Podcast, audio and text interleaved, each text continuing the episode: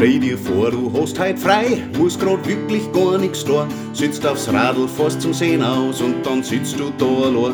Stellst der Flascherl auf dein Bankerl, in die sich schon die Gier. Trinkst den ersten Schluck und jetzt trinkst und hörst du vier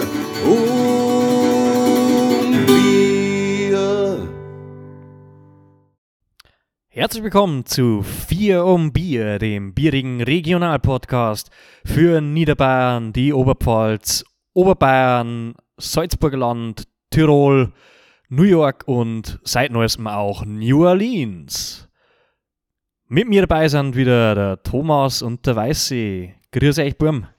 Servus. Servus, Julian. Wie ist die Stimmung? Top. Ganz gut. Ähm, jetzt haben wir es endlich geschafft, ähm, nach technischen Problemen die Aufnahme zu starten. Julian, funktioniert jetzt alles bei dir? Ja, wir, wir haben leichte Ladehemmungen gehabt, äh, bevor es losgegangen ist. Ähm, aber es schaut so aus, als darf jetzt laufen. Ich jetzt auch, bin jetzt mit diesem Internet verbunden und äh, Eichsäge und hören tut man mich, glaube ich, auch. Also die technischen Probleme scheinen behoben zu sein. Ja, wir haben, äh, also ich habe heute ein etwas neues Setup, einen neuen Hintergrund und äh, auch mein Mikrofon steht ein bisschen anders heute. Ich hoffe, dass die Aufnahme dadurch die Qualität nicht vermindert wird, weil ich habe, wie in der letzten Folge ja schon angekündigt, meinen Standort gewechselt. Und zwar bin ich seit genau gestern in New Orleans. Oder New Orleans. Ich bin mir bis heute noch nicht sicher, wie man es ausspricht richtig. Vielleicht lerne ich das in meine vier Wochen, die ich da bin. Ja, und wie, wie war die Reise? Wie war der Flug? Äh, wunderbar. Durch Corona ein bisschen seltsam. Ich hätte ehrlicherweise nicht gedacht, dass der Flieger so gramm mit voll ist. Das war nämlich nur so eine ganz kleine Maschine. Äh, wie, wie ein Reisebus quasi war das. Und auch der Flug hat sich angefühlt wie eine Busfahrt. Sind von New York auch nur drei Stunden. Und ich bin relativ früh geflogen, um 10 Uhr vormittags und war natürlich typisch deutsch äh, drei Stunden vorher am Flughafen beim nationalen Flug, was völlig unnötig war, weil äh, das, das ganze Check-in und alles Prozedere hat genau eine Viertelstunde gedauert. Das heißt, ich war einfach viel zu früh dran. Und was tut man am Flughafen? Klar, Bierdringer. Weißwurst. Weißwurstfrühstück und Weißbierdringer, genau. War jetzt in New York ein bisschen schwierig am Flughafen, dass ich da ein Weißbier und Weißwurst herkriege. Also Bier habe ich schon hergekriegt, aber es ist dann irgendwie so Rührei-mäßig geworden. Ich muss sagen, das- ist mir schon ein bisschen abgegangen, weil das ist für mich persönlich immer, wenn ich auf Reisen gehe, äh, am Flughafen in München, wo man ja meistens, äh, wenn man aus Bayern kommt, irgendwo startet, seine Reise in 10 Minuten äh, mit dem Transrapid am Hauptbahnhof, dann dann kommt man relativ schnell in diese Bereiche rein, wo es dann Weißwürst und Weißbier gibt. Und das Schöne ist im Flug, am Flughafen in München, man findet auch mitten in der Nacht äh, nach so einem Laden oder äh, sehr früh so Läden, die offen haben und die Weißbier und Weißwürst anbieten. Und Thomas, wir haben das ja auch schon bei gemeinsamen Reisen äh, zelebriert. Und ich finde, das ist immer so, man merkt, jetzt geht's los wenn man sich da diese Weißwürst reinpfeift und das Weißbier und dann merkt, dass man jetzt eigentlich schon viel spät dran ist, dass man zum Geld kommt. Äh, aber trotzdem war es gut und schön. Ja, ich finde, das sind halt genau die Sachen, das sind so kleine Traditionen und die machen alles so besonders. Also äh, jeder Flug, egal wohin, und wenn ich nach Linz fliege, äh, wenn ich weiß, da gibt es vorher Weißwurstfrühstück, dann freue ich mich einfach drauf. Aber da muss man auch ein bisschen schauen, dass man das Ganze nicht zu stark zelebriert, weil sonst wird es zu eng, gell, Julian? Mit dem Fliegen. Ja, ja, wir haben da auch schon Erfahrungen gehabt, äh, wo es zeitlich dann jetzt nicht zwingend wegen die Weißwürst, sondern vielleicht im anschließenden Besuch auf den äh, örtlichen Toiletten am Flughafen dann irgendwie ein bisschen knapp wird und dann äh, die drei Leute, die vorher gerade noch beim Weißwurstessen waren, äh, über die Lautsprecher ausgerufen werden, weil alle anderen schon im Flieger sind, nur die drei nicht. Ähm, War, war das bei euch so, oder was? es mag so vorgekommen sein mal, ja. Leck. So ein interessanter Fakt, also auch auf den Toiletten äh, am Flughafen gibt es eine Lautsprecherdurchsage, weil sonst war man nicht mehr geflogen. da haben wir schnell fertig gewesen. Also ein sehr guter und appetitlicher Start in diese Folge. Weißt du, hast du auch so wir haben miteinander haben wir festgestellt, noch nie irgendwo hingeflogen zu dritt, weil wir sind, wenn dann irgendwo mit dem Auto hingefahren. Aber hast du auch so, so Reisegeschichten, äh, also so Traditionen, wenn du jetzt irgendwie Flugreisen antrittst oder so? Also, ähm, das Weizen am Münchner Flughafen gehört durchaus bei mir auch dazu. Also, bevor man abfliegt, ähm, ist die schon Pflicht. Auch bei mir, ja. ich habe das sogar einmal, das war eine Dienstreise nach Mailand und da habe ich, äh, ich glaube, ab 10 Uhr Vormittag in Mailand Termine gehabt. Das heißt, ich bin sehr früh losgeflogen, dass ich pünktlich zu Termine da bin. Habe mir es aber nicht nehmen lassen, dass ich auch äh, bei diesem dienstlichen Flug in der Früh noch mein Weißbier am Flughafen trinke. Nein, man muss sich schon treu bleiben. Das finde ich ist, ist eine schöne Sache. Ja, Traditionen kehrend aufrechterhalten. Das war natürlich in dem Fall, falls jetzt irgendwer von meinen Kollegen oder meine Vorgesetzten zuhört, ein alkoholfreies Weißbier, versteht sich. zwinker, zwinker. Julian, du bist doch aber ziemlich oft inland geflogen beruflich, oder? Hast du das dann auch durchgezogen mit der Tradition? Mm, so oft bin ich inland nicht geflogen. Ich habe ein paar Flüge nach Potsdam oder nach Berlin gehabt. Da habe ich das aber auch immer gemacht, ja. Es war zu Schulungen meistens und da habe ich immer auch mir mein Weißbier in der Früh und äh, meine Weißwürste einverleibt. Man muss wissen, der Julian war quasi derjenige, der schult. Also der ist dann meistens mit der dementsprechender Konstitution dann vor seine Schüler aufgetaucht und hat gesagt, wisst ihr, ich komme aus Minger und dann hat es passt. Nein, ich bin ja immer ein, einen Tag vorher bin ich da meistens angereist und dann war äh, der Alkohol von dem Weißbier zum Weißwurstfrühstück schon wieder abgebaut. Es ist aber durchaus vorgekommen, dass ich dann an, abends noch an der Bar gestanden bin und dann noch ein Weißbier getrunken habe. Ja, wir sind jetzt äh, mitten in der, in der Fastenzeit. Ach so, warte mal. Äh, Fastenzeit, stimmt. Da, da bin ich überhaupt ja. noch nicht eingestellt drauf, weil ich war ja, ich habe ja gerade gesagt, ich bin gestern angekommen in New Orleans und habe meinen ersten Abend da verbracht und die sind dann mitten in dieser Mardi Gras Faschingsfeierei drin. das ist, ich weiß nicht, kann ich das jetzt noch verzeihen oder sind wir dort spät dran, weil das war schon sehr lustig, muss ich sagen. Ja, verzeih, wie war der erste Abend? Uh, es war interessant. Und zwar gibt es in New Orleans, das habe ich glaube ich letztens äh, auch schon gesagt, eine Straße, die heißt Bourbon Street und da ist der Name Programm, also da wird getrunken und gefeiert. Und das ist so die Partymeile da in der Stadt. Und ich bin natürlich an meinem ersten Abend äh, nichts wissend und völlig äh, ungeplant, äh, na das stimmt jetzt nicht, das war schon so geplant, äh, bin ich da in diese Straße hineingegangen, muss man sagen. Und äh, dann auch, da, da, spielt dann so Live-Musik und dann hast du so einen Haufen Bars und äh, Restaurants, die haben da alle offen und die Leute haben da gefeiert als, also als gäbe es keine äh, globale Pandemie, aber schon mit Masken und zumindest in die Bars ähm, war jetzt auch 50% Kapazität nur. Das heißt, das war äh, jetzt nicht so mit voll und äh, man ist nur an den Tischen gesessen und tanzen war ausdrücklich verboten. Aber es ist schon gut gefeiert worden und die Leute, also ich bin um 8 Uhr abends dahin, weil ich halt Abendessen wollte und die waren halt alle so besoffen schon. Ich weiß nicht, wann die anfangen. Wahrscheinlich in der Früh, so wie ich heute. Na, Julian, die hören einfach nicht auf. Ich glaube auch, das ist wie im Espresso damals. Die hören einfach nicht auf.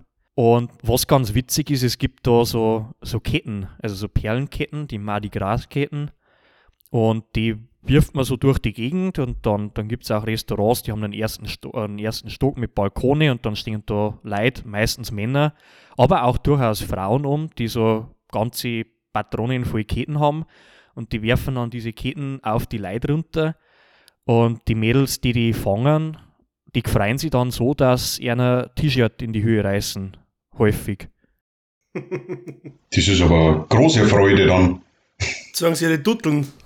Darüber möchte ich in diesem Podcast nicht sprechen. Es ist ein jugendfreier Podcast, der äh, sich ausdrücklich mit FSK, nur mit, äh, ausschließlich mit FSK 12 und darüber äh, Themen beschäftigt. Ja, ja, da geht es ja nur darum, dass die zuhörende Familie das nicht mitkriegt. Das ist sehr richtig, ja. falls sich doch mal irgendwer darauf verirrt, der äh, mich ein- oder ausstellen kann, dann muss man da schon aufpassen, was man sagt. Gell? Na, war sehr unterhaltsam. Julian, du hast, du hast letztes Jahr auch kurz was davor erzählt gehabt, äh, dass das so ein bisschen karnevalstechnisch ist, wenn man sich auch in Rio ein wenig vorstellt. Äh, wie, wie ist denn das jetzt? Ist das jetzt bei Corona dann abgesagt und ist es einfach nur diese Straßenfeierei oder? Ja, also diese Paraden und Umzüge, so glaube ich letztens Jahr schon erzählt, gibt es jetzt nicht heuer. Aber so die normale Party und Feiern, das waren die Leute schon. Und die haben dann auch, gestern sind relativ viel mit irgendwie so, ähm, so Gesichtsmasken, also wie man so aus die venezianischen Fasching kennt, äh, rumgelaufen. Oder irgendwie so Federschmuck und Zeug und halt diese Kettennummer. Was auch ganz witzig war, da sind Typen rumgelaufen, die haben so, also die Ketten, diese Kugeln waren wirklich riesig. Also nicht nur Christbaumkugeln, sondern wirklich so Fußball groß. Hat ganz witzig ausgeschaut und ich habe mir sagen lassen, der mit den größten Kugeln ist äh, der geilste. Aha. Weiß nicht, ob es stimmt, aber. Da musst du mega krasse Kugelketten zulegen mit richtig großen. Nein, Kugeln. ich, ich glaube, je größer die Kugel ist, desto mehr muss man kompensieren, äh, was an anderer Stelle nicht vorhanden ist, glaube ich. Aber ist jetzt nur meine persönliche Einschätzung, nachdem ich diese Menschen da gestern beobachtet habe. Aber da kannst du ja auch mal investigativ werden und einfach mal einen von denjenigen mit der ganz großen Freiraus fragen, also ob er was zum Kompensieren hat oder. Kann ich probieren, aber ich glaube, meistens bin ich da in der Unterzahl, weil ich allein bin und das. Ähm, ich weiß jetzt nicht, wie das Waffengesetz in Louisiana ist, da muss man ein bisschen äh, aufpassen in die USA. Wie ist das da eigentlich? Ähm, weil du hast so diese Partystraße, darf man dann da in der Öffentlichkeit trinken? Ja, es ist sogar. Oder nur in die. Es ist sogar ausdrücklich äh, erwünscht und erbeten, dass man in der Öffentlichkeit auch trinkt. Also in New Orleans darf man trinken und die haben dann ganz oft äh, laufen da Leute mit so, so riesige ähm, Behältnisse rum, wo dann irgendwelche Cocktails drin eingefüllt sind und pfeifen sich das auf dem Weg von einer Bar zur nächsten rein. Sehr unterhaltsam. es gibt da sehr, also eigentlich alle Bars und Restaurants bieten auch äh, Drinks to go an. Das heißt, du kannst du dann, wenn du irgendwo drin stehst, dein Musik anhörst und dann denkst du, ja, jetzt gehe ich mal ein Häusl weiter, nimmst da irgendwo ein Bier mit und gehst ins nächste und hörst da wieder Musik an. Aber ist es dann so, ich stelle es mir gerade so Ballermann-mäßig vor, ist es so Ballermann-mäßig, so ein bisschen primitiv alles und wenig nur auf Saufen ausgelegt? Oder was für Live-Musik ist da zum Beispiel? Oder wie schaut es da aus? Ja, es ist schon so ein bisschen Ballermann-mäßig, das stimmt. Vielleicht nicht ganz so primitiv und auch von der Musik her finde ich persönlich besser wie am Ballermann.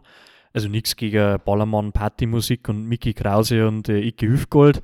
sind äh, herausragende Künstler unserer Zeit. Aber na, da gestern, ich war jetzt zum Beispiel in einer Bar, da haben sie äh, mehr so Rock gespielt, also da ist dann auch eine Band drin gestanden mit Schlagzeug und äh, E-Gitarren und die haben jetzt so auch auf Wunsch der, der Hörerschaft irgendwie Rocklieder gespielt, war ganz gut. Dann in der nächsten haben sie mehr so Country gespielt, wo ich war. Was ich gestern leider noch nicht gesehen habe oder gehört habe, äh, war Jazz, weil New, äh, New Orleans ist, oder New Orleans, ich, ich, ist ja wurscht, äh, die Stadt, in der ich mich aufhalte gerade, ist ja, ist ja die Jazz-Hauptstadt und ich habe gestern leider noch keinen Jazz gehört. Da freue ich mich schon drauf, wenn ich irgendwann in so eine Jazz-Vorstellung hineinstolpere. Ich bin großer Jazz. Ja, vielleicht, vielleicht kennt ihr das mehr wieder, wenn das Forschungsgedöns vorbei ist. Ja, ich glaube auch, dass das dann wieder normaler wird irgendwie und dass dann mehr Jazz wieder gespielt wird. Ja, ähm, zurück zur Fastenzeit. Stimmt, wir sind abgedriftet, gell? Entschuldigung. Äh, einen kurzen Exkurs gemacht. Ähm, Fastenzeit ist ja auch gleichzeitig die Starkbierzeit. Deswegen wollte ich fragen, ob ihr euch da thematisch heute mit eurem Bier ähm, angepasst habt. Habt ihr ein Starkbier da? Ja, äh, ich habe ein Starkbier da. T- äh, Tatsächlich haben wir, glaube ich, auch schon mehrfach in äh, früheren Folgen thematisiert, ist das nicht äh, mein bevorzugte, meine bevorzugte Biersorte. Aber ich habe mir heute ein Starkbier geholt, ja. Was hast du denn für eins, Thomas? Ich habe äh, tatsächlich heute einmal von der Brauerei Hackelberg mitgebracht. Äh, ja, das ist eine, äh, ganz eine tolle kleine Brauerei äh, in Passau. Für die, die es noch nicht kennen oder vielleicht auch noch kein einziges Mal irgendwie eine Folge von uns gehört haben. Ähm, und zwar ich einen Humurator. Und das ist ein Doppelbock. Das ist nicht nur einfach so ein Starkbier, sondern der kann was. Und zwar der 7%. Der bockt dich doppelt auf quasi. Durchaus, genau. Äh, und ich finde es ganz interessant, wenn man sich mal ein bisschen mit Starkbier beschäftigt, dann äh, findet man eigentlich auf den verschiedensten Seiten immer so maximal 18, 18% Stammwürze, äh, das ja den Alkoholgehalt regelt. Und ich glaube, die meisten haben so um die 6,5. Äh, Hackelberg hat da wirklich mit dem Doppelbogen draufgelegt, hat 7% und 18,6% Stammwürze. Und ich finde, das schmeckt mir auch. Also du hast da wirklich, äh, ja, normalerweise sagst du, sind Bier an der Schnitzel, ich glaube, da reichen zwei Bier fürs Schnitzel. Also ist das dann auch so richtiger dunkles Fest, also so, weißt du, wie, wie ich meine? Jetzt nicht so ein wasserliches Ja. Bier, sondern schon. Mhm. Also wenn ich es jetzt mit, mit meine eigenen Worte beschreiben müsste, dann darf ich jetzt halt wirklich sagen, es ist ein fulminantes Spiel aus Röst- und Schokoladenaromen. Äh, Und ich finde, das, das, das, das beschreibt ziemlich gut, dass das einfach vollmundig ist, dass da was drin ist und dass das einfach, ja, Du in der bist so ein Luxau, ich sehe genau, dass du ablässt. Ich sehe es genau. Aber, aber zum Empfehlen, zum Empfehlen tatsächlich äh, zu Schokoladendesserts. Genau.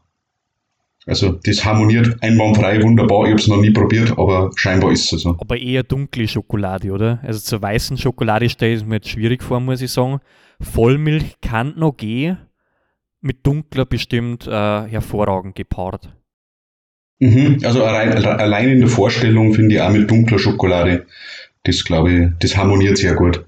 Na, Hackelberger Humorator, wer Starkbier mag, sicher was Gutes. Äh, eins trinke ich gerne mal, aber, aber dann reicht es dem Starkbier auch wieder.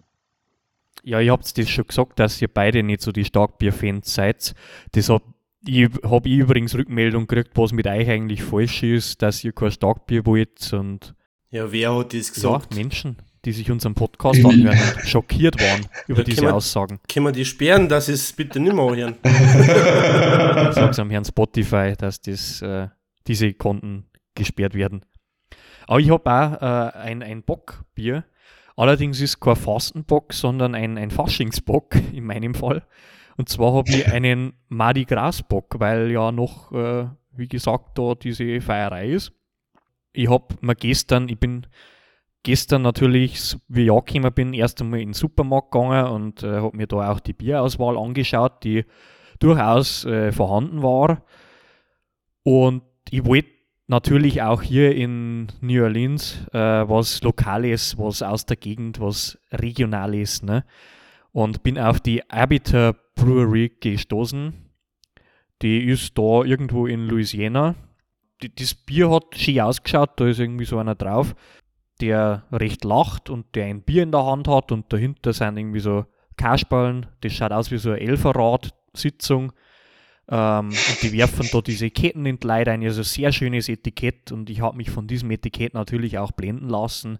Ich bin so ein Marketingopfer, das gebe ich zu. Und habe mir gedacht, ja, äh, lokal passt, äh, ein Bockbier passt auch. Und ja, die Brauerei hat auch ganz nett ausgeschaut, wie ich es dann danach gegoogelt habe. Die haben da recht interessante Sachen im Angebot. Ähm, also die haben da ein ganz normales Helles, das ich auch schon probiert habe, das ganz gut ist. Und dann haben sie zum Beispiel auch ein Indigator, das ist äh, ein Alligator vorne drauf und das ist ein Doppelbock. Den werde ich auch irgendwann einmal nachprobieren und dann berichte ich vielleicht darüber.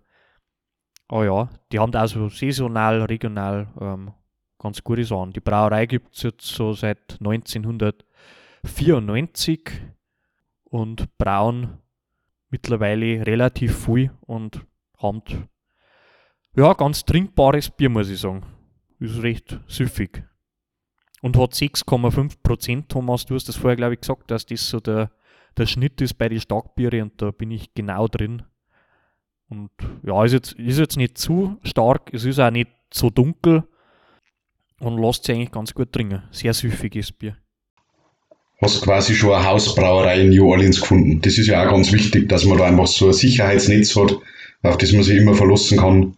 Ja, ich werde da schon noch diverse andere auch probieren, aber das habe ich jetzt mehr auf der Habenseite bei mir verbucht, das stimmt. Weiß ich, was hast denn du Leckeres für uns? Ähm, ja, ähm, aufgrund dessen, dass wir in der Starkbierzeit sind, habe ich heute einen Pilz da stehen.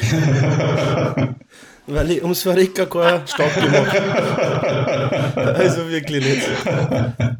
Ist ja nicht so, dass wir es nicht ausgemacht hätten, nein, gell? Ist ja wurscht. Ja, haben wir gedacht, nein, sehe ich gar nicht ein, wieso soll ich denn was trinken, wenn es mir nicht schmeckt. Ähm, dafür habe ich ein, ein richtig gutes Pilz da stehen. Ist nämlich das Jandelsbrunner Pilz. Ui. Eines meiner Das ist Lieblingspilze. in meine, ja genau, in meiner Augen das beste Pilz, so, was ich bis jetzt getrunken habe. Das stimmt. Genau, und das habe ich letztens wieder ähm, gesehen im Geschäft und habe mir gedacht, ach, nimmst halt das statt so einem Starkbier, so einem Bläden. Hast recht. Ich bin ein bisschen neidisch gerade. Ja, ich habe lange kein Jandelsbrunner mehr getrunken. Das ist wirklich auch eins meiner Lieblingspilze, weil es nicht so bitter ist und das lässt sich echt sehr gut trinken. Und kommt in der handlichen 03er ähm, Kinderbierflasche. Das heißt, da kann man, kann man schnell mal so wie zuseln. Und ich finde, das Schönste, das, das Schönste am Jandelsbrunner ist eigentlich, es schmeckt mehr wie ein Helles. Da schmeckst das Pilz gar nicht so stark raus, finde ich. Das ist der große Vorteil. Auf der anderen Seite ist Jandelsbrunner Helle zum Beispiel, schmeckt mir nicht so gut. Vielleicht sollten sie einfach das Pilz in die helle Flaschen einfüllen und dann als helles verkaufen. Es gibt 05, die haben auch 05er Pilz. So ist nicht, die haben nicht nur die kleinen Flaschen. Ja, sechste habe ich, glaube ich, noch nie irgendwo gesehen. Aber gut zu wissen. Ein anderes sehr gutes Pilz auch aus der Gegend, äh, da so Wald rein, äh, kurz hinter Waldkircher, äh, Grafenau die Ecken, ist ähm, Stangelbier, Stangelpilz. Ist auch ein sehr gutes, aus, aus Klingerbrunn, glaube ich, ist das. Ähm, das ist für mich persönlich noch ein bisschen besser als Jandelsbrunner, aber beide äh, wirklich sehr gut trinkbar falls irgendwer einmal in die Gegend kommt. Das ist eine ganz kleine Brauerei und ich glaube, das Bier kriegst du auch tatsächlich nur äh, ab Hofverkauf von der Brauerei, also oder ganz selten irgendwo im, in die Geschäfte mal beim Getränkedandler. Aber kann ich empfehlen, wenn mal irgendwer in der Gegend ist, da mal vorbeizuschauen und sich einen Kasten äh, Stangelpilz mitzunehmen. Ja, Starkbier, Fastenzeit. Thomas, du bist doch da so bewandert mit diesen Themen. Warum fasten wir eigentlich? Magst du uns da aufklären? Wir haben ja auch einen Bildungsauftrag bei uns im Podcast. Der Bildungsauftrag, stimmt, denn, denn, ja. Ja, warum fasten wir? Mei, Fasten, gell, Fasten, das, da gibt es jetzt verschiedene Ansätze, aber ich glaube, der grundsätzliche Ansatz, das ist so der kirchliche Ansatz vor Ostern bis quasi zum Tod Jesus, die 40 Tage vor Ostern, an die Fastenzeit. Äh, und ja, eigentlich auch ganz interessant. Du hast gleich die Frage mitgestellt: Starkbier und Fasten, was hat das miteinander zum tun? Äh, tatsächlich kommt das eigentlich aus dem Kloster. Und ich habe es auch nicht gewusst, äh, aber weißt du, du hast das, glaube ich, vorher kurz erwähnt gehabt, äh, in, in, wo, woher das erste Starkbier überhaupt kommt. Ja, das waren die Paulaner-Mönche. Die haben das, lass mich schnell nochmal schauen, ich habe es ja noch offen. Weiß, man, äh, weiß weiß ich natürlich auswendig, äh, ohne da jetzt irgendwie großartig nachschauen zu Ja, ich lege halt zumindest unsere Zuhörer nicht an und sage, das sind meine Worte. ähm, das erste und älteste Starkbier ist wohl das selbstgebraute Bier der Paulanermönche. Sie riefen den Salvator ins Leben. Genau. Ähm, 1780. Seit 1780 gibt es das Starkbier von denen, genau. Ja, und, und Fasten, glaube ich, tut jeder anders. Die einen verzichten auf Facebook, die anderen trinken keinen Alkohol, rauchen nicht, äh, essen keinen Kohlrabi. Ich glaube, das ist eine ganz persönliche Geschichte, äh, wie man das umsetzt. Aber ursprünglich war Fasten tatsächlich äh, nichts essen. Also über diesen Zeitraum nichts oder kaum was essen. Äh, und die Mönche haben deswegen ein, ein Bier gebraut, das einfach so viel Gehalt hat, dass das einfach auch Mahlzeiten ersetzen kann. Und dann haben die da einfach Starkbier getrunken. Die haben das durchgezogen, über die ganze Fastenzeit. Und aus dieser Zeit kommt nämlich auch der Spruch, sieben halbe sind der Schnitzel. Richtig, richtig. Und da hat es jeden Tag Schnitzel gegeben bei den Mönchen. Jeden Tag. Nicht nur eins. Und äh, jedes Starkbier bei uns in Bayern endet eigentlich auf dem Namen Tor.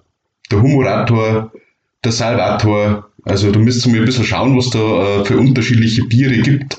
Äh, aber meine absoluten, meine absoluten Favoriten äh, haben tatsächlich, was mir sehr gut gefällt, äh, das Bürgerbräu in Bad Reichenhall. Das schenkt einen Suffikator aus. Das finde ich ist einfach ganz passend schön. Das erwärmt das Herz, finde ich, wenn man das hört und wahrscheinlich auch, wenn man es trinkt. Äh, und das Kamba, die Kamba Brauerei vom Chiemsee, äh, die schenkt einen Mastrobator aus. Den Masturbator. Also, ja, genau. Schau, der erste Fehler, Mastrobator. Ah. Aber da darfst du halt auch noch andringen, weil sonst geht's immer so wie am Julian. Dann versprichst du schnell, gell? Ja, das, das Stell dir vor, du sitzt, sitzt in der 10. Klasse irgendwie in der letzten Reihe, Starkbierzeit, trinkst während im Unterricht einen, einen Mastrobator und nach dem zweiten versprichst du, das ist einfach peinlich. Das, Ja, wie die Lehrer da dann schauen, wenn du dann sagst Masturbator. Das, eben, genau. Also von daher lieber zusammenreißen und nicht so viel davon trinken. Ich stelle mir das aber durchaus lustig vor, die, diese Zeit im Kloster, wenn du jetzt wirklich nichts trinkst und nur Starkbier trinkst, äh, nix, nix trinkst, äh, nix isst und nur Starkbier trinkst, auf nüchtern Morgen, das, glaube ich, sind schon immer lustige 40 Stock, die die Mönche da gehabt haben, oder? Also, kann mir jetzt vorstellen, dass das schon nicht wieder war, die Stimmung. Kann man auch vorstellen, dass das ein Mordsgaudi war. Apropos Fastenzeit, ich mache immer in der Fastenzeit die Gummiringel-Diät. Aha, was ist denn Das ist das? alles außer Gummiringel. Aha. Ich bin, ich bin ein wenig im Zwiespalt, weil die letzten, weiß nicht, vier, Ja, ich wollte gerade Jahre- sagen, du machst ja, du hast ja wirklich extrem gefastet auch immer in der Zeit, weiß ich. Ähm, Ja, genau, das habe ich die letzten Jahre immer gemacht. Habe in der Zeit, in der ganzen, ganzen Fastenzeit keinen Alkohol getrunken. Jetzt bin ich ein wenig im Zwiespalt, wie wir das hinkriegen bei unseren nächsten Aufnahmen, die in der Fastenzeit liegen werden. Was ich denn da tue, da kann ich ja gar kein Bier vorstellen. ja, gibt es alkoholfreies. Muss alkoholfrei werden, ja. Der, der Sonntag ist ja immer ein fastenfreier Tag. Ist richtig, Sonntag ist zwar immer fastenfrei, aber ich ziehe das dann trotzdem auch an Sonntag durch. Ja, weiß ich, magst du deine Fastenroutine für unsere Hörerschaft vielleicht kurz preisgeben oder ist das geheim, dein Geheimrezept? Das, das ist top secret. Na, ich schaue halt einfach da, dass ich möglichst wenig einfries, kein Alkohol trinke, nur Wasser trinke und dass ich halt meinen Körper da ein wenig entgifte. Also du, du, du, du untertreibst da gerade so mit dem möglichst wenig einfressen, weil du isst ja wirklich gar nichts am Anfang immer, oder? Also irgendwie so Joghurt oder so ein Zeug. Ja, ja, so Superl und so. Die erste, ersten eine, eineinhalb Wochen ist ich da wirklich nichts nichts Festes, ja, das stimmt schon. Das ist schon beachtlich. Ich, ich kann das, glaube ich, nicht. Einfach weil ich viel zu gern is. Aber Respekt dafür, also. Schon. Aber dann auch kein Starkbier, dass der Körper ähm, eine Kraft hat. Ein Ersatz, Vitamine. Auch, auch kein Starkbier. Ja, du kannst dir dann ein. Karamalz zum Beispiel vorstellen. Ja, das, habt ihr das als Kind, habt ihr das als Kind auch getrunken? Ich habe hab als kleines Kind Jo, ganz viel Karamalz Das war gut.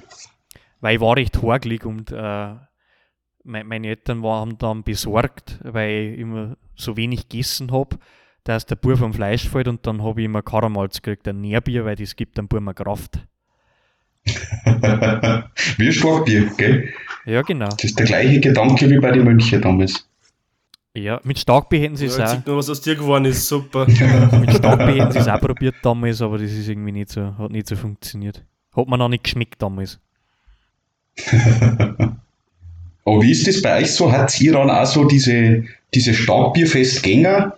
Also wenn, wenn diese Veranstaltung dann schon einmal im Jahr ist, äh, muss man dann da dabei sein oder Ich wollte auch gerade drauf zum Sprechen kommen, weil es ist ja, also die Starkbierzeit ist ja nicht nur, dass das gebraut wird, sondern es gibt ja dann auch immer die, die Starkbieranstiche und die Festanstiche und äh, Starkbierfeste.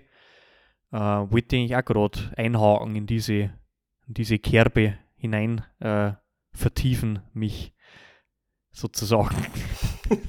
Was Kurven gerade gekriegt. ähm, also, da ich ja die letzten Jahre in der Fastenzeit keinen Alkohol trinke, gehe ich halt auch nicht auf so ein Festel, weil was tust du denn auf einem Starkbierfest, wenn du kein Starkbier trinkst? Das ist ja, glaube ich, blöd. Ich glaube schon, dass mir gefallen hat, war persönlich noch nie auf einem Starkbierfest. okay, noch nie. Noch nie. Weil die letzten fünf Jahre mache ich ja das, dass ich nichts trinke und davor hat es irgendwie nie ergeben. Okay. Ich kann da recht wenig dazu sagen. Also ich bin jetzt auch nicht so der, der, äh, der Starkbierfest-Teilnahmesammler, äh, aber ich war tatsächlich in München äh, auf dem Nockerberg zweimal. Ja, einmal waren wir gemeinsam, Thomas. Einmal waren wir gemeinsam, das stimmt, ja. Ich noch, weil da habe ich meine Jacke gesucht, die am Tag davor, wo ich auch dort war, irgendwie scheinbar nicht mit nach Hause gebracht habe. Auf mysteriöse Das ist auch ganz lustig. Ja, am Tag davor habe ich dann am Julian die Haustür geöffnet, weil der Haustürschlüssel war in der Jacke, die er nicht mitgebracht hat. Ja, das war sehr ungünstig. Da hat es ihn gefroren, da hat es ihn gescheit geworfen. Ja, weil das ist ja immer so im, in der Winterzeit, dieses, also so im, im März eigentlich, so Anfang Frühling, da ist es ja noch frisch. Na, aber stimmt, äh, Nockerberg ist ja, glaube ich, so, also bei uns zumindest mit das bekannteste. Darf ich schnell nachfragen, war sie dann da bei der Fernsehaufzeichnung dort? Oder? Nein, die, da wollte ich nämlich auch gerade drauf eingehen. Äh, bekannt ist ja der Nockerberg hauptsächlich durch die also durch den Anstich und dieses Singspiel und die äh, Salvator-Rede.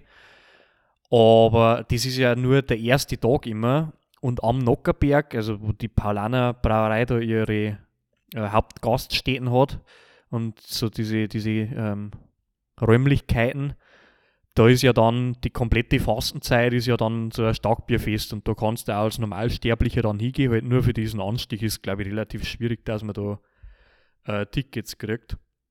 Da waren wir halt dann jetzt nicht an dem Tag, wo das äh, diese Fernsehaufzeichnung war, die dann im Bayerischen Rundfunk läuft, äh, sondern ganz normal an einem normalen Tag. Und da ist dann eher so die Stimmung, Thomas, ich weiß nicht, wie dein Eindruck war, aber für mich war das schon so ein bisschen ganz normale Bierzeitstimmung, wo halt dann irgendwie so Partymusik und äh, so ein bisschen Richtung Ballermann-Musik läuft und die Leute auf die Bierbänke stehen und tanzen und halt Starkbier trinken. Ja, genau, so an sich ist halt, das ist halt im, in einem Gebäude, in einer riesigen Halle, äh, in, neben einem Zelt, aber sonst ist es eigentlich das gleiche wie so ein Volksfest. Ja, und ich finde, das kann man sich schon mal anschauen, gerade wenn man in München äh, oder Umgebung lebt und sich mal das Feeling eines Starkbierfests geben will, dann kann man da schon mal hinfahren. Ich muss sagen, für mich persönlich war jetzt, es ist jetzt auch nichts, wo ich, wo ich sage, das muss ich alle Jahr haben auch vielleicht, weil ich beim ersten Besuch den Fehler gemacht habe, dass ich direkt mit Starkbier angefangen habe und das bräut halt dann schon gescheit. Gell? Also, wenn du da mit zwei so Starkbiermaß drungen hast oder drei, dann.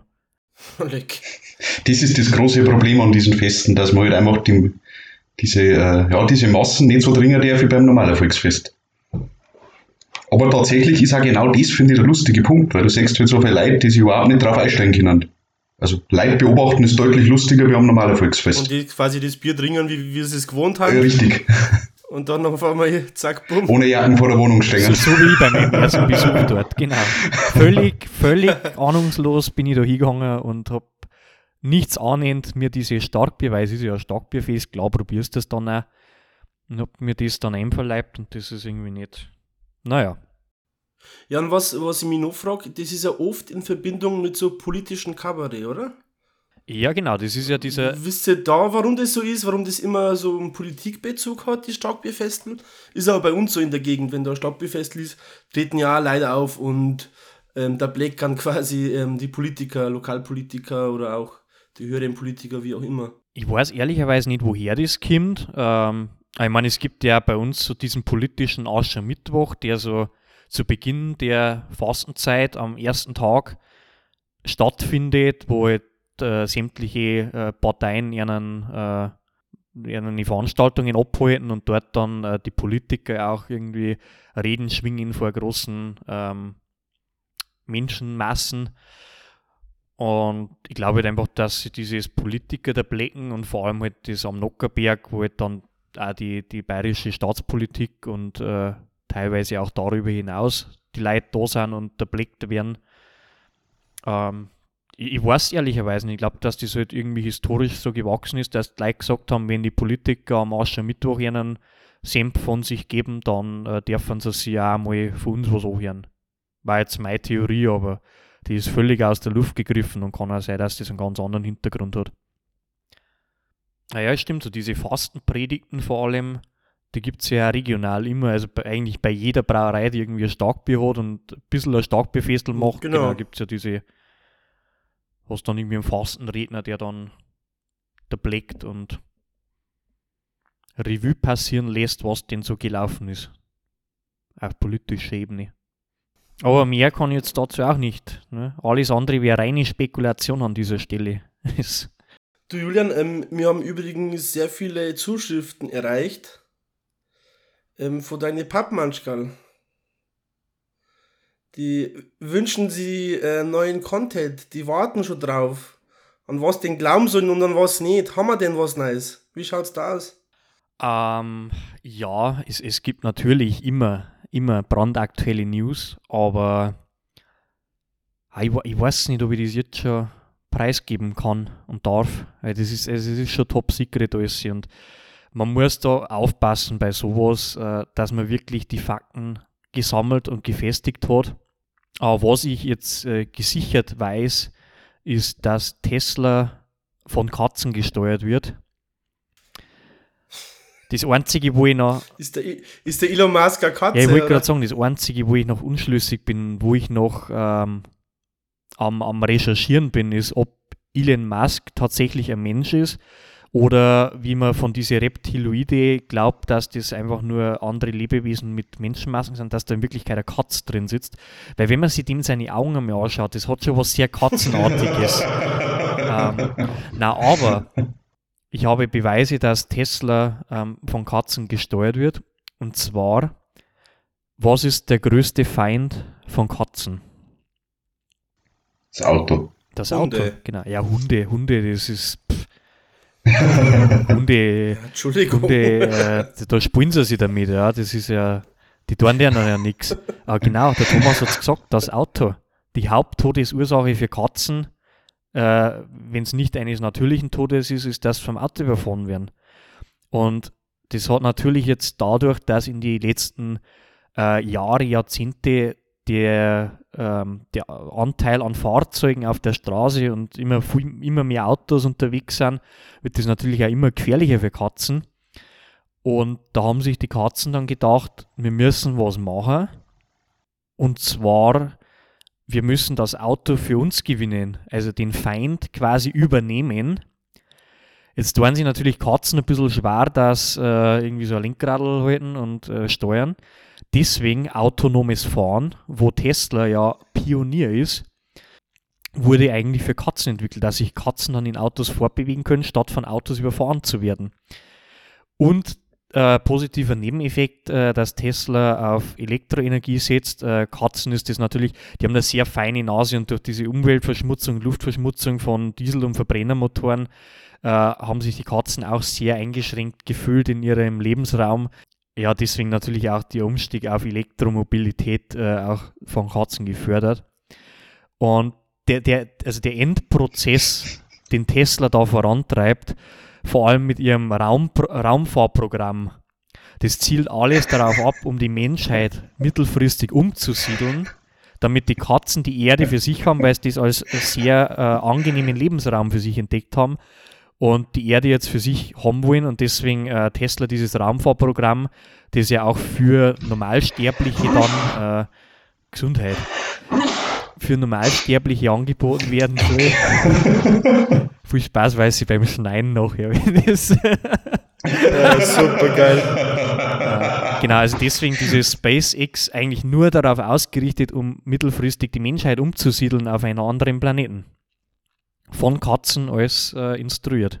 Ich finde es immer wieder toll, wie du deine Quellen einfach damit einbeziehst. Also da, da, das kann man einfach nachvollziehen und glauben. Das ist Nein, aber das lässt sich ja ganz einfach googeln, dass, dass Katzen das. von Autos überfahren werden, das ist ja Fakt. Äh, da, das, Google Bilder. Dank. genau, kann man die Bildersuche eingeben, dann da, dass Tesla E-Mobilität und autonomes Fahren äh, vorantreibt, ist ja auch Fakt. Und äh, auch dieses Raumfahrprogramm kommt ja nicht von irgendwo her. Ne? Ist ja nicht so, dass der Elon gesagt hat, jetzt äh, schieße ich die Luft. Nein, das war schon das ein langfristiger Plan dahinter. Aber, aber ihr, ihr die, diese ganzen, diese ganzen, äh, diese ganzen Pappmanschgal da draußen, ah, nein, Schmand, sind ja die, die äh, die aufgeklärt sind. Diese ganzen Nicht-Manschgal da Genau. draußen, die verstehen ja das Ganze nicht, diese Zusammenhänge. Deswegen muss ich es ja nicht erklären. Ja, ich finde das super. Also mir hast Ich kann da gar nichts drauf sagen, ich bin jetzt schon ein wenig baff von dem, was, was du erzählt hast. Ja, Das muss ich erst einmal nach, äh, sacken lassen. ja. Zu Recht. Nein, ich weiß, das, es hat bei mir ja auch gedauert, dieser Prozess, bis ich so weit war, dass ich gesagt habe, ja, spinnt denn der Peppi? Ne? Das, also, das hat, aber mittlerweile bin ich so weit, dass ich sage, ich glaube, mein Schwein pfeift. Ja, es, es stimmt. ja, genau. Ja, was ich eigentlich vorher noch, ähm, um wieder zum Thema zurückzukommen, Starkbier, ne? Viel Teufel. ja, genau. Was, was ich ganz schön finde, ist ja dieser, dieser Jahreszyklus an, an Starkbieren. Ich meine, wir haben jetzt so über die, die Fastenzeit und das, also das wirkliche, das traditionelle Starkbier geredet. Aber wenn man jetzt so im, im Jahr einmal gedanklich weitergeht, dann kommt Ostern, klar. Ähm, zeitlich verschiebt sich das immer. Meistens fällt es irgendwie in April irgendwo rein. Was kommt nach dem April? Das war jetzt eine Frage an euch, aber egal. Ähm, Mai natürlich. Genau, Mai. Im Mai gibt es einen Maibock. Das heißt, du gehst von den die fasten Starkbiere direkt im Maibock über. Dann hast eigentlich direkt drauf, so ab Juli geht es los mit den Festbiere für die, äh, für die ganzen Herbstfestel. Dann, sobald die rum sind, geht es eigentlich direkt fließend in den Winterbock hinein. Und sobald du mit dem Winterbock fertig bist, geht schon direkt die Starkbiersaison wieder los. Also du kannst das ganze Jahr eigentlich äh, dich mit Festbieren vergnügen. Mit Festbieren, Zurbieren. Genau, richtig, das hast du sehr schön gesagt und zusammengefasst. Ja, aber ist es dann immer, wie gesagt, ich kenne mich nicht aus mit Starkbier, ist es dann immer das gleiche, nur umgelabelt? Ist der Maibock das gleiche wie ein Weihnachtsbock? Oder? Na, na, na, das ist ein ga- ganz anderes äh, Brauverfahren und überhaupt äh, ein ganz anderer. Und ich glaube, unterm Strich wird es schon relativ alles dasselbe sein. Ne? Es wird Bier, das ein wenig stärker ist am Ende des Tages. und meistens ein anderes Etikett. Ja, das stimmt. Da sind sie schon Ja. ja. kreativ mit den Etiketts. Etiketten. Egal. Etikettis. Ja, Ja, wie auch immer. Ja, Julian, ich würde mir wünschen, dass du jetzt ein wenig ähm, investigativ da in New Orleans ähm, ein wenig bist. Die, die Kettenthematik da weiter verfolgst. aha. Ein paar Bilder probierst. Dass du uns nächstes Mal ein wenig berichten kannst. Und vor allem, wie es mit dem Jazz ist. Jazz. Ich, werde auf alle Fälle schauen, dass ich die Jazz-Hände noch lerne. Was sind denn Jazzhände? Ähm, Google das einmal und äh, such Simpsons Jazzhände, dann findest du schon das Richtige. Ja, nein, aber ja, äh, lasst sie einrichten. Ich werde da weiter dranbleiben. Investigativ äh, werde ich mich weiterhin durch die kulinarische und äh, auch bierische Welt äh, in New Orleans probieren und dann in der nächsten Folge weiterhin berichten, klar. Ich bin jetzt vier Wochen da, das heißt, äh, wahrscheinlich werden wir noch, also mindestens eine, vielleicht sogar zwei Folgen, wo ich aus New Orleans live zugeschaltet bin, haben. Ähm, da werde ich dann be bestimmt noch ein bisschen berichten können, ja. Ja, cool. Sonst ähm, haben wir noch irgendwie thematisch was. Was ist eigentlich aus dein, deinem Quiz geworden, weiß ich? Du warst doch irgendwie so Quizmaster, aber das ist doch nicht so dein ich hab Ding, oder wie? Für unsere, naja, für unsere Zuhörer habe ich gehört, ähm, kommt recht gut an. Nur ihr zwei habt zwar danach gesagt, oh, das war wegen Fahrt, das hat sie gezogen. Deswegen haben wir gedacht, mach ich es halt nicht mehr. Legt's mir mal. Ich möchte schon wieder ein Quiz. Ja, muss sagen, ich glaube, ich glaub, nur ich habe gesagt, dass es recht fad ist und dass es sich zeigt. Aber auch nur, weil du verloren hast, du Zipfel. Ja, natürlich. Ich bin, ich bin ein, äh, ich bin schon ein sehr äh, kompetitiver Mensch. Äh, Ja, wir sind wir schon ähm, jetzt ein wenig an der Zeitgrenze, deswegen würde ich sagen, stelle jedem von euch eine Frage Ja, und nächstes Mal können wir auch wieder ein bisschen mehr Fragen ganz viele machen. Fragen. Ist das in Ja. Ordnung? Machen wir so. Thomas, hast du eigentlich schon ein neues Ding? Weil wir gerade von Dingen ein neues, ein neues Ding. Weil dein Kassierermikro ist ja immer noch nicht. Gibt's ja nicht mehr. Ja, das stimmt. Ja, tatsächlich habe ich ein neues Ding. Äh, Das kann auch in der nächsten Folge schon mein neues Ding sein. Äh, Aber da möchte ich noch nicht so viel drüber verraten. Ja, dann lassen wir das, Also äh, das lassen soll Ne? So ein Wabalu soll das bleiben. So eine Wabe in, in der Vorstellung. Gell? Ein Waberlu, also, Ein Wabalu. sagt man das so bei euch. Aha. Das, ja, genau. Dann warten wir jetzt gespannt auf Ja, den Quizmaster Weiße. Hat's, hat's ready, oder wie? Immer. Wir warten nur auf dich. Gut, wir dann- sind in diesem Äh, voll. gefangen und warten auf dich. Aus ist. Gut, dann erste Frage gleich mal an Julian. C. Julian, Frage. Wo wird Becks Bier außer in Bremen noch gebraut? A. Bei Radeberger in Radeberg. B. Bei Löwenbräu in München. Oder C. Bei Heineken in Holland. Puh, das, ähm, nachdem ich kein Becks trinke, tue ich mir da jetzt tatsächlich schwer mit der Frage. Was ich mir vorstellen kann, weil Becks ist ja auch ein Teil einer dieser großen Braukonzerne. Äh, ich glaube, Anhäuser Busch, wenn ich es richtig im Kopf habe. Ich kann mir vorstellen, dass die auch bei Heineken gebraut werden. Wobei Heineken selber schon so viel braut und Ausstoß hat. Ich weiß nicht, ob die Kapazität hat, dass sie Becks auch noch brauen. Ich, ich sage jetzt einfach mal bei der Heineken Brauerei wird es mitgebraut. Noch. Also die Antwort ist Heineken.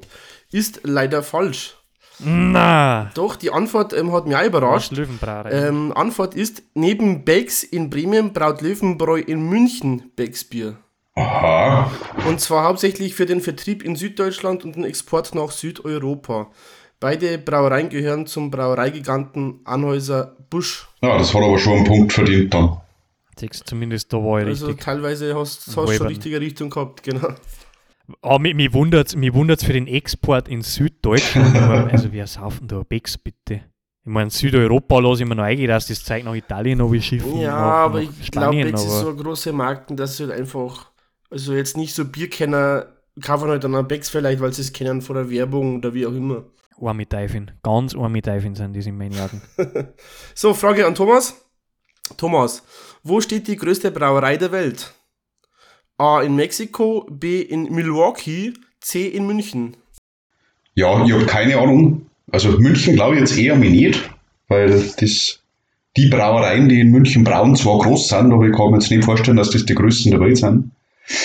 Hm. Ich darf jetzt einmal sagen, Mexiko. Vielleicht hat das auch was ein bisschen mit diesen Tequila-basierten Bieren zum Tor, die ja weltweit sehr beliebt sind. Ich sag Mexiko. Ist richtig. Ha! Antwort ist ähm, im mexikanischen Piedras Negras. wenn man das Schwarze. Steine heißt das. Schau her. Aha. An der Grenze zu den USA nahm 2010 eine Brauerei den Betrieb auf, die jährlich bis zu 30 Millionen Hektoliter Bier der Marke Corona ausstoßen soll. Haben wir es wieder. Kannst du das vielleicht in die Verschwörungstheorie mit einbinden? Das glaube ich, da das Sinn machen. Ich glaube, dass dieses Corona da herkommt. Aus Tatsächlich. Mexiko. Also das Bier, das Bier zumindest. ja. Es wird aber in die USA auch sehr viel getrunken. Also Corona kriegst du überall. Ja, Ja, bei uns im Netto ist gerade im Angebot. Zwecks im Image, glaube ich. na, aber ich finde das schon äh, beachtlich. 30 Millionen Hektoliter, stellt euch das einmal vor. Das ist ja Wahnsinn. Naja, der Markt ist in Nord- und Südamerika schon relativ groß, weißt Also da, da lässt sich schon gut was verkaufen. Also so, so Corona habe ich auch schon des Öfteren äh, mir genehmigt, meistens dann mit so einem äh, Limettenspeidel drin, dass das so ein bisschen aufschäumt, ne, weil allein schäumt ja das nicht. Und schon ähm, fruchtig dann, frisch, erfrischend. Was ich mich frage, das wird jetzt die abschließende Frage, weil ich muss ja den, den Spaß da schneiden. Ich schneide ja nicht 10 Stunden lang, wenn wir so lange reden. Für alle, geht Was schon. meinst denn ihr, die Corona-Brauerei, hat die jetzt durch die Pandemie mehr verkauft oder weniger? Oder verkaufen die jetzt aktuell mehr oder weniger? Also ich glaube, Ist das negativ oder positiv für die Marken? ich glaube, das ist sehr negativ für die Marken. Also ich habe ein bisschen mitgekriegt, dass tatsächlich in manchen Ländern dieser Erde äh, wirklich der Irrglaube vorherrscht, dass das dasselbe ist. Also Corona-Bier und Corona-Pandemie. Äh, und ich, ich, das habe ich auch vorher damit gemacht. Ich glaube tatsächlich, dass die einen großen Image-Schaden haben. Also wenn sie beim Netto wirklich zu Dumpingpreisen dieses importierte Bier verkaufen, dann glaube ich, müssen sie echt schauen, wie sie es weiterkriegen. Ich habe das tatsächlich auch relativ am Anfang von der, von der Pandemie mitgekriegt, äh, dass bei, also für das Corona-Bier der Absatz wirklich dramatisch eingebrochen ist. Äh, Gerade am Anfang, im, wie der Thomas gesagt hat, meine, eines dieser Länder, wo das ihr, glaube ich, vorgeherrscht hat, war die USA, äh, weil die Leute da teilweise nicht ganz so clever sind. das hast du gesagt. Und das ist, ja, da, da hat es wirklich Leute gegeben, die meinen, wenn sie jetzt Corona trinken, dann kriegen sie diese Krankheit. Äh, das, das hat schon zu, zu massiven Absatzeinbußen geführt. Ob es mittlerweile immer noch so gar ist, weiß ich nicht. Oder ob die Leute mittlerweile kapiert haben, dass das was anderes ist, ich weiß nicht. Aber ja, weil die andere, also der andere Gedanke wäre ja, das kennt ja jetzt jeder auf der Welt, Corona, die Bezeichnung, dass das halt, wie man schon immer sagt, auch schlechte Werbung ist Werbung dass das vielleicht doch was Ja, ich, ich habe auch von anderen mitgekriegt, die jetzt wirklich gesagt haben, ah, Corona lustig, jetzt kaufe ich mir ein Kissen. Ja, genau, ah, Corona. Spaß, lustig, witzig, ja. Ja, ich meine, der Witz war vielleicht einmal lustig und dann bei den nächsten acht, äh, acht Mal nicht mehr, aber ja. Ja, aber wenn es jeder einmal macht. Hab ich, ja, also ich habe beide, beide Seiten schon gehört und mitgekriegt. Und, aber ich glaube, unterm Strich, dass schon eher äh, ein Umsatzeinbruch mhm. war. Ja, kann, kann schon sein. Haben wir noch irgendwie ein abschließendes Plädoyer? Noch irgendwie eine Fastenpredigt? Ja, trinkst kein Starkbier, weil es kreislig ist. Das darf ich auch sagen, lasst es bleiben. lasst es einfach bleiben. und kein Becks. Ja, und das sowieso nicht, bitte. Kann man mal eine eigene Folge machen, alles was kreislig ist. Ja, das wird eine lange Folge, die schneidet der Weiße da. ja, dann würde ich sagen, ähm, danke fürs Zuhören bleibt gesund, macht es gut und bleibt vor allem bierig. Bis nächstes Mal. Aber der ist ja was. In zwei Wochen. An einem Dienstag. Tschüss.